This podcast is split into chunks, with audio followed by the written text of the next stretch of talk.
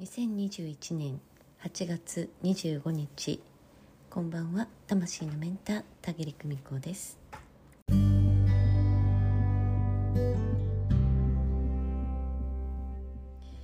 私たち人は、えー、自分のことを正当化するそれをね無意識にやっています、えー、自分のことは棚に上げて、えー、人のせいにするとかね、自分のことは棚に上げて誰かの過ちを責めるとかね。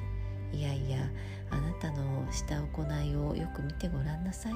あなただって人のことは言えないでしょ。そんな状況よくあります。けれどそんな時は自分はね相手からあの自分の非は見えていないと思ってね一生懸命自分のことを守ろうとするんですよね。完全なる防御防御体制に出ます。こういう時はプライドが傷つくことを全力で回避しようとしているんだろうなと思います。一体どうして人は自分のことをこんなに正当化するんでしょう？本当に向かうべきものから目をそらして自分がこうなったのは私を追い詰めた何々のせいだ。私は悪くない。こうなったのも仕方がない。自分の間違いを認めた途端一番避けていたものを直視しないといけなくなるような怖さ。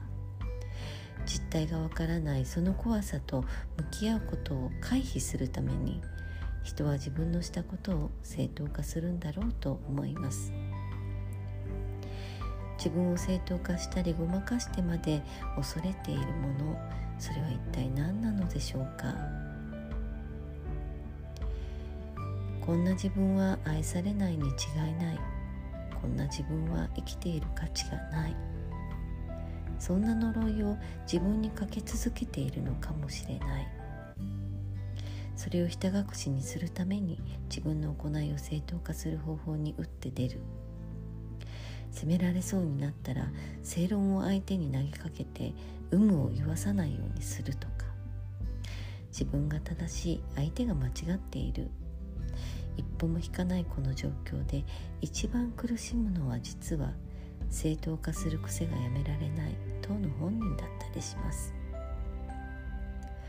どれだけ逃げても何度でも向き合う機会というのはやってきます。自分を正当化したい気持ちが起こったらその時は素直に負けを認めるのも勇気ある前進ではないでしょうか。正当化したい気持ちの裏側に隠されたもの。それを認めたあなたは自分は愛されるにふさわしいのだとその時やっと腑に落ちる。心底安心できるの今夜もご訪問くださってありがとうございました。